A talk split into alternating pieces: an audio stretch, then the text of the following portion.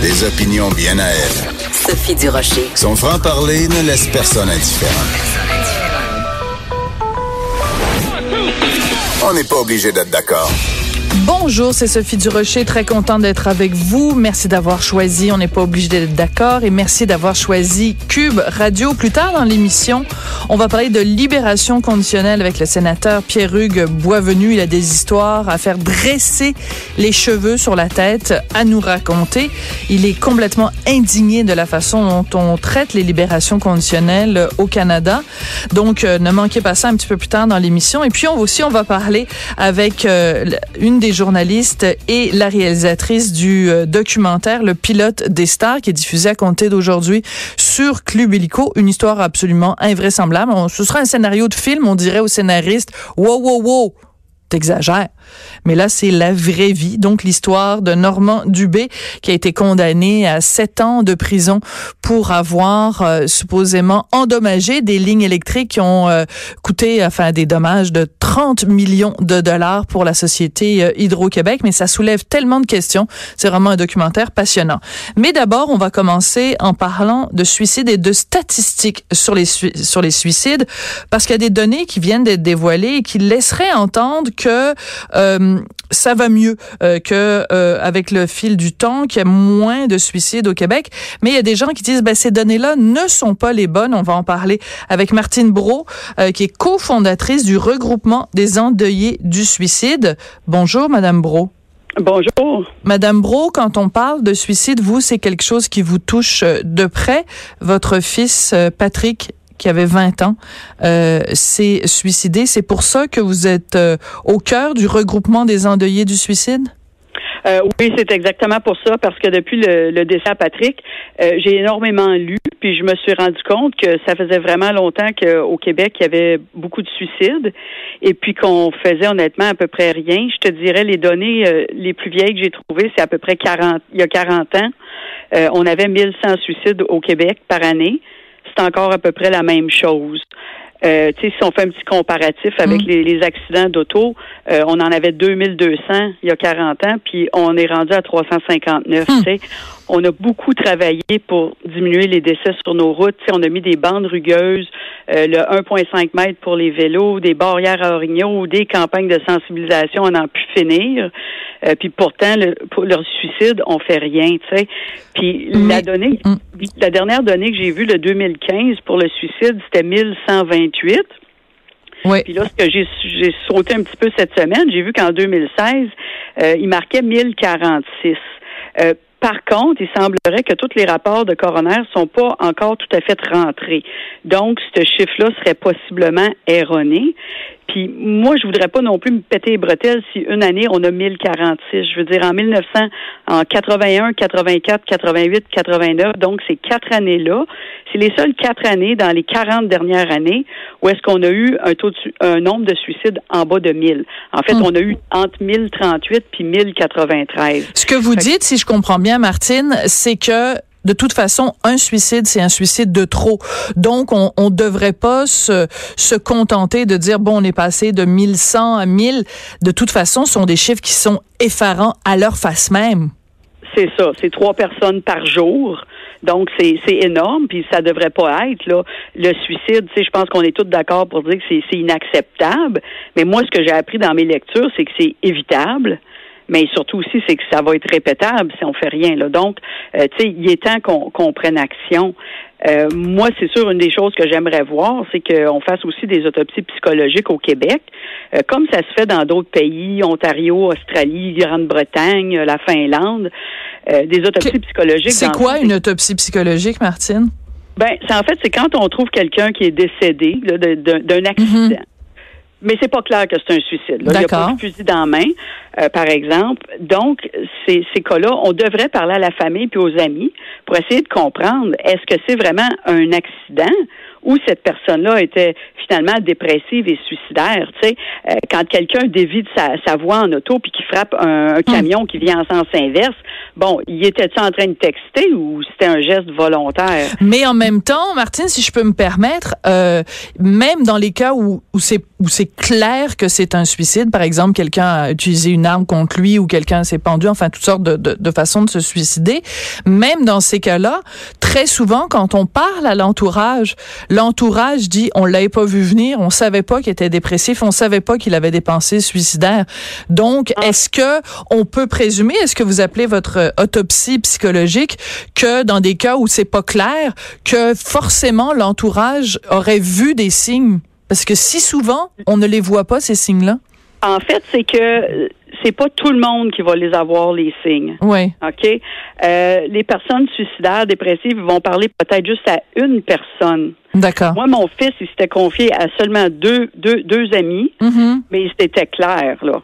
C'était pas, il y avait aucun doute, là. C'est, je vais me suicider, voici comment je vais le faire, puis ça, Ah, on avait oui. un peu un intervalle de temps aussi. Et, J'ai et tout votre ça par après. par là. après, mais euh, excusez-moi de vous demander ça parce que je sais que ça, ça remue des souvenirs qui sont qui sont douloureux. Donc excusez ma question, mais ces ces personnes à qui votre fils Patrick avait parlé et avait dit clairement qu'il allait passer à l'acte.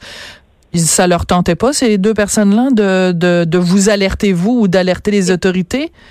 Écoute, c'est des jeunes, Ouais. puis les jeunes ont jamais été outillés. OK, on a toute peur de parler aux jeunes de, de suicide puis tout ça. Tu sais, s'il y aurait de la sensibilisation de fait dans les écoles, puis qu'on expliquerait aux enfants, aux jeunes, qu'est-ce que ça dit quelqu'un de dépressif, qu'est-ce que ça dit quelqu'un de suicidaire, c'est quoi les, qu'est-ce que tu devrais faire, à qui tu devrais en parler, c'est quoi les ressources, quand est-ce que c'est urgent que là tu pognes le téléphone puis tu fasses le 911. Moi, Patrick, une des deux, des deux petites filles, à un moment donné, Patrick a dit trois fois dans la même soirée qu'elle allait se suicider. Mm. Elle a pris le téléphone puis elle a dit, je fais le 911. Là, Patrick, il a parlé, il a dit, écoute, si tu fais ça, je te reparlerai plus jamais. Là, elle l'a regardé, elle a dit, ben, Ah. si je le fais pas, tu me reparleras plus jamais non plus. Là, Patrick lui a dit, écoute, finalement, il dit, garde, il dit, je te promets que si tu redéposes le téléphone, je me suiciderai pas avant un an. Hmm. Donc, elle a raccroché. Puis elle, dans, ce qu'elle pensait, qui était une jeune personne pas outillée du tout, elle s'est dit, ah ben moi, dans un an, j'ai le temps de lui faire comprendre que la vie est belle. Hmm. Elle ne comprenait pas que c'était une Non. maladie. Et combien moi, de temps? Avant que mon fils se suicide, quelqu'un m'aurait dit, euh, tu sais, il y a des, des, des jeunes, ça fait de la, de la dépression aussi. Mm. Les jeunes se suicident. J'aurais dit, voyons donc, les jeunes, ils font pas de dépression. Des jeunes qui se suicident, ça doit être un par lune. C'est un à tous les trois jours au Québec. Ah oui. Il y a un enfant en bas de 14 ans, c'est à tous les deux mois. Puis il y a beaucoup de suicides d'enfants qui sont catégorisés dans la, euh, la catégorie, euh, tu sais, accident, Mhm. là, tu sais, un jeu qui a mal tourné, des choses comme ça, parce qu'on fait pas d'autopsie psychologique, parce que les parents veulent peut-être pas, parce que c'est trop douloureux aussi pour eux. Mais, Donc, ce que vous pas, dites, ce que vous dites, c'est que finalement, parce que on n'est pas euh, attentif à différents à différents signes, euh, des enfants, par exemple, qui jouent à des jeux dangereux, puis il y en a un qui décède, euh, donc cet enfant-là se retrouve pas dans les statistiques d'enfants suicidés. Donc, euh, les chiffres seraient normalement beaucoup plus importants. oui. Voilà, exactement. Mais Oui, dans les lectures, il parle de 20 à 40% là, de, tu sais, de, de la portion, si tu veux, d'accidents Mhm. d'intention indéterminée. 20 à 40 de ceux-là seraient des suicides. OK, pas 20 à 40 du Mm. 1100, là. Ouais. Mais Martine, tout à l'heure, si vous permettez, vous avez fait un parallèle. Vous avez dit bon, les chiffres se maintiennent, c'est bon, 1100, 1000. Enfin, ça tourne de toute façon autour de, de du millier. Ok? Puis vous avez fait un parallèle euh, quand même surprenant parce que vous avez dit par exemple les accidents de la route, on a diminué de beaucoup le nombre d'accidents de la route. Vous avez parlé de la bande rugueuse, de toutes sortes de choses. Dans la vie, est-ce qu'on peut faire une bande rugueuse dans la vie pour protéger les gens, pour prévenir Oui. le suicide? Oui, oui, on peut. Ce serait quoi Si la fait- bande rugueuse? Écoute, il faudrait faire beaucoup de sensibilisation, Ouais. apprendre aux gens c'est quoi le langage, qu'est-ce que ça dit quelqu'un qui est dépressif, qu'est-ce que ça dit quelqu'un qui est suicidaire? C'est un peu, si tu veux, les, les signes cliniques de la maladie. Tu sais, le gouvernement nous a appris à reconnaître c'est quoi les signes de quelqu'un qui fait un, un AVC. Oui. Ben, on peut apprendre les mêmes signes de quelqu'un Hmm. qui est dépressif. Tu sais, je peux te donner des exemples. Oui, donnez-nous des exemples, s'il vous plaît, parce triste. que, oui, Je ferai jamais rien de bon, je me sens pas aimé, euh, je suis pas assez bon, intelligent, blablabla, mets tous les adjectifs que tu veux. J'ai pas de futur, j'ai un poids qui m'écrase, je me comprends plus, ça spinne dans ma tête. Puis ça, ça spinne dans ma tête. Je l'ai lu plusieurs fois dans les. euh, j'ai fait un gros texte que j'ai remis à plusieurs euh, ministres. Oui. J'ai mis dedans 75 photos de jeunes qui se sont enlevés la vie puis des textes qui disaient, des mots qui disaient, des phrases qui disaient, puis ça spinne dans ma tête. Ça, je, l'ai- je l'ai entendu Ça revient plusieurs souvent. fois. Puis après ça, le langage de notre suicidaire, c'est quoi? Je voudrais disparaître. J'aimerais ça pas me réveiller. J'ai peur de ce que je pourrais me faire. Celle-là, là, elle revient souvent aussi. J'ai peur de ce que je pourrais me faire. Euh, tu sais, je veux pas me réveiller, je veux mourir, puis finalement, je veux me suicider. Fait que, tu sais, il faut qu'on apprenne à reconnaître ces phrases-là pour se dire, oups, Mais, non, qu'est-ce que vous pas, voudriez? Qu'est-ce que vous voudriez, Martine? Puis avant qu'on continue, si vous permettez, Martine, je suis sûre que vous allez être d'accord.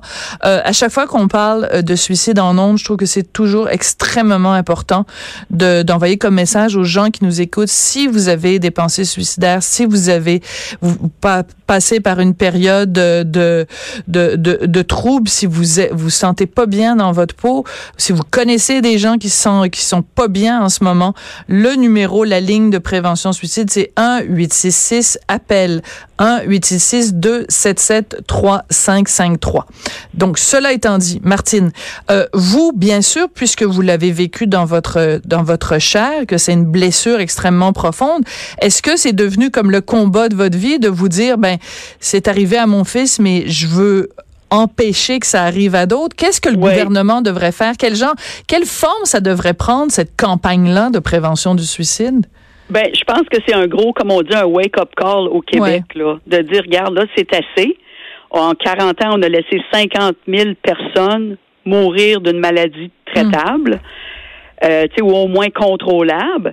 Euh, donc, il faut éduquer les gens. Il faut que les ressources soient là aussi. Il y a encore trop de personnes qui se ramassent à l'hôpital puis qui se font ressortir dans le temps de le dire, là, Mm, avec des, des pamphlets ou On ben a non. vu euh, beaucoup de cas, ah, ouais. Oui, c'est ça. Donc, il faut former le personnel hospitalier pour dire, hey, si tu penses que cette personne-là est pas correcte dans sa tête, même si elle veut pas rester hospitalisée, ben tu la Mm. gardes. Maître Ménard, il a bien expliqué la loi P38, puis c'est pas vrai qu'on peut pas garder quelqu'un contre son gré à l'hôpital si on pense qu'il a pas toute sa tête. Puis le, le projet Zéro Suicide, qui est, dans le fond, qui est un un projet qui a été commencé puis instauré dans d'autres euh, d'autres pays. Lui, ce qu'il dit un petit peu, c'est garde si la personne a des idées suicidaires, si elle a fait une tentative dans les derniers trois mois, ou si le clinicien, le médecin que cette personne-là ne va pas bien, ben Mhm. ils se doivent les hospitaliser puis de les, euh, euh, tu sais, de, de les de, de faire des, des, des, des diagno- un diagnostic précis puis de, de mettre cette personne-là en sécurité. Ouais. On peut pas retourner quelqu'un de suicidaire à la maison. Moi, j'ai une amie, son, elle a retrouvé son conjoint juste avant Noël dans le bois avec une corde. Il allait se pendre. Bon, ils l'ont rentré à l'hôpital à Québec. Ben, deux heures après, il était assis dans son salon. Tu sais, c'est comme, Ça minute, aucun sens. pendre. C'est les portes tournantes. C'est les portes tournantes. Oui, Ça, Oui. ça a été beaucoup Oui. euh, discuté dans l'actualité récemment parce Oui. qu'il y a eu plusieurs cas euh, qui ont été relevés. Il y, a, il y a une jeune fille qui m'a dit, écoute, elle dit, moi, elle dit, elle dit, j'étais contente, j'ai été pour me faire hospitaliser, j'ai dit au psychiatre que ça allait pas. Il m'a dit, OK, on t'hospitalise. Elle dit, j'ai peur de ce que je pourrais faire. Après trois jours, il dit, bon, ben, tu t'en vas. Ben là, elle dit, oui, mais je je suis pas correct, là. J'ai encore mes, mes pensées suicidaires, là. J'ai encore peur de ce que je Hmm. veux faire. Il a répondu, madame, l'hôpital, c'est pas un hôtel. Que- oui, OK, OK, d'accord. C'est- Toute une réponse?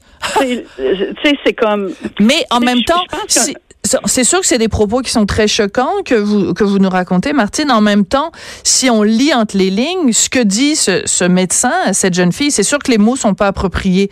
Mais si on lit entre les lignes, c'est aussi que on peut pas hospitaliser pendant quatre ans euh, quelqu'un qui a une pensée suicidaire. C'est juste qu'il y a comme on c'est c'est tous les extrêmes. C'est l'un Oui, ou l'autre. Alors soit on les garde trois jours, soit euh, je veux dire des gens qui sont hospitalisés euh, au long terme. Donc il y y a sûrement une une une, une, oui, mais, tu sais, on, on une retournera solution pas- entre les deux, ouais. Oui, c'est ça. Mais tu sais, c'est sûr qu'on retournera pas un cardiaque instable à la Non. maison. C'est sûr.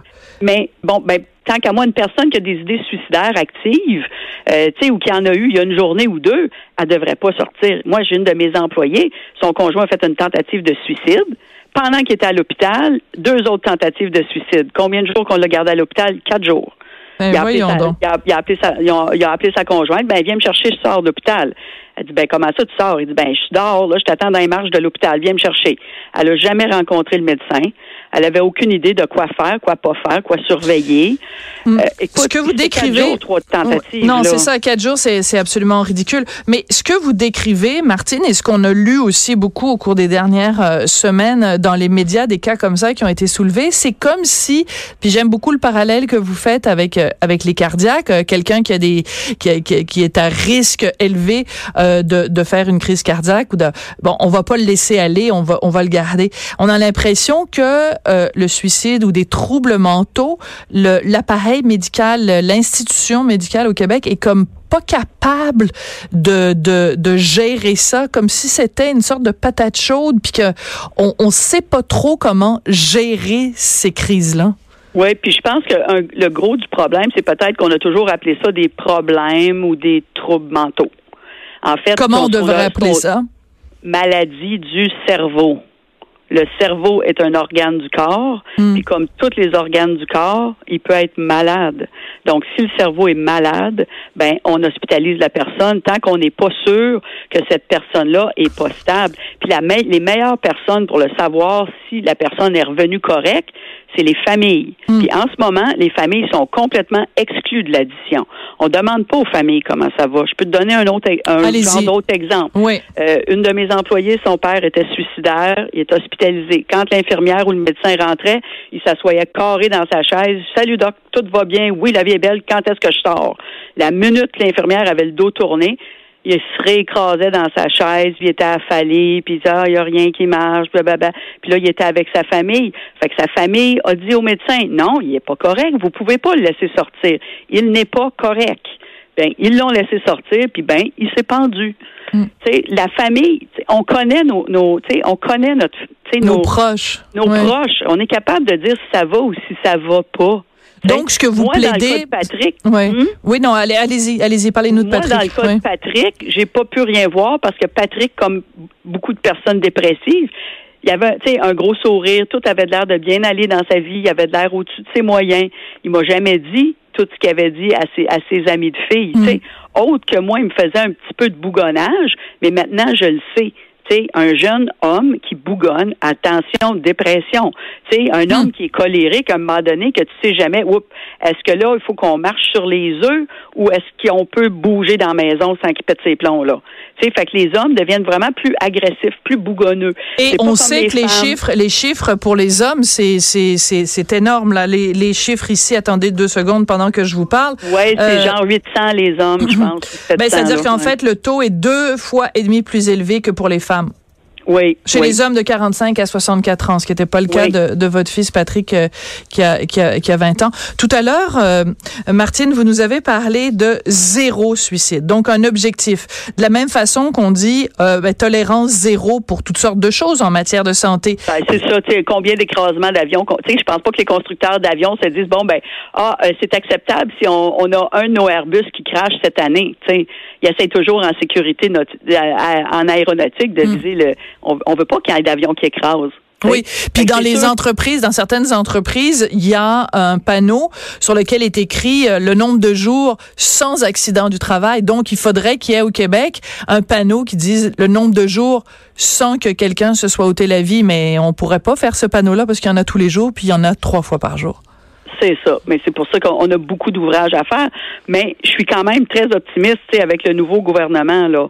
Euh, on a été rencontrer Mme euh, McCann, M. La ministre de la Santé, ouais. Euh, ouais, euh, euh, Monsieur Gaudreau, Madame David, puis tout le monde s'est dit prêt à travailler ensemble pour diminuer le nombre de suicides au Québec. Là. Donc, ce que vous dites, ce que vous dites, parce que là, vous me nommez des gens de différents partis. Donc, euh, Madame Oui. McCann, c'est la CAQ, Monsieur Zanetti, c'est QS, euh, Monsieur Gaudreau, c'est le PQ, PQ. Madame David, c'est les libéraux. Donc, Oui. vous êtes en train de dire que de la même façon que, je fais un parallèle évidemment bidon, Martine, mais de la même façon que des gens euh, de façon non partisane se sont mis ensemble pour mourir dans la dignité, de la même façon, de façon non partisane, partisane, les gens pourraient se mettre ensemble pour faire un grand euh, mouvement pour euh, une campagne pour prévenir le suicide. Oui, puis ce que j'ai fait en fait pour les aider à réfléchir, c'est que j'ai fait un texte d'à peu près 150 pages, un petit peu un genre de résumé de ce que j'ai appris dans le dernier 17 mois depuis le suicide à Patrick. Puis à la fin, j'ai mis 75 pages de photos de jeunes souriants avec leur famille, avec leurs amis. Hmm. Puis je leur ai dit si des fois vous avez le goût de vous estiner là à l'Assemblée nationale là, ben pensez aux photos là, regardez tous hmm. ces jeunes là qui sont morts pour rien. Puis organisez-vous pour vous entendre ensemble. C'est un très bon message. Le suicide. Puis je pense que le message a passé très clairement là. Ben écoutez, moi ce que je vais vous demander, euh, Martine Bro, c'est de nous tenir au courant euh, à Cube de, de vos démarches, euh, parce que je, je, pense que l'idée, en effet, d'unir les forces euh, au-delà des lignes de parti pour pour combattre ce fléau, c'est un c'est un projet tout à fait noble, et je pense que votre fils aurait été fier de voir le, le combat que mène sa mère. Ah, oh, je, je lâche pas. bon courage. change. Bon courage, Martine. Puis, puis tenez-nous au courant aussi de, de, vos démarches et de la façon dont le dossier, euh, dans, de, de, le dossier avance. Mais c'est important comme citoyen d'interpeller les élus. C'est nous qui les avons envoyés à l'Assemblée nationale. Ils nous doivent des, des réponses. Donc, tenez-nous au courant de, du résultat de vos démarches. Oui, puis si je peux juste ajouter, si des fois les gens ils veulent, suivre directement nos démarches, ils peuvent aller sur Facebook, euh, Zéro Suicide au Québec, c'est notre site euh, Facebook, puis aussi le site que j'avais fait pour mon fils Patrick, qui a aussi beaucoup mm. d'informations, c'est Patrick Chouinard Hommage. Donc, euh, sur Facebook, ils peuvent nous trouver. Il y a juste un petit bug en ce moment avec la page Zéro Suicide au Québec. Le groupe est fermé. Juste à faire une demande, on va vous accepter. D'accord. Euh, d'ici quelques semaines, il va être public. Parfait. Merci beaucoup, Martine. Merci d'avoir pris le temps de venir euh, nous parler. Martine ben, Merci mille fois. Hein. Merci à vous. Merci à vous. Bon courage. Martine Bro, donc, dont le fils Patrick, qui avait 20 ans, s'est suicidé donc il y a 17 mois. Elle est cofondatrice du regroupement des endeuillés du suicide et elle travaille également pour euh, Zéro Suicide au Québec. Au retour, on revient sur ce documentaire hallucinant, Le pilote des stars. Sophie Durocher. On n'est pas obligé d'être d'accord.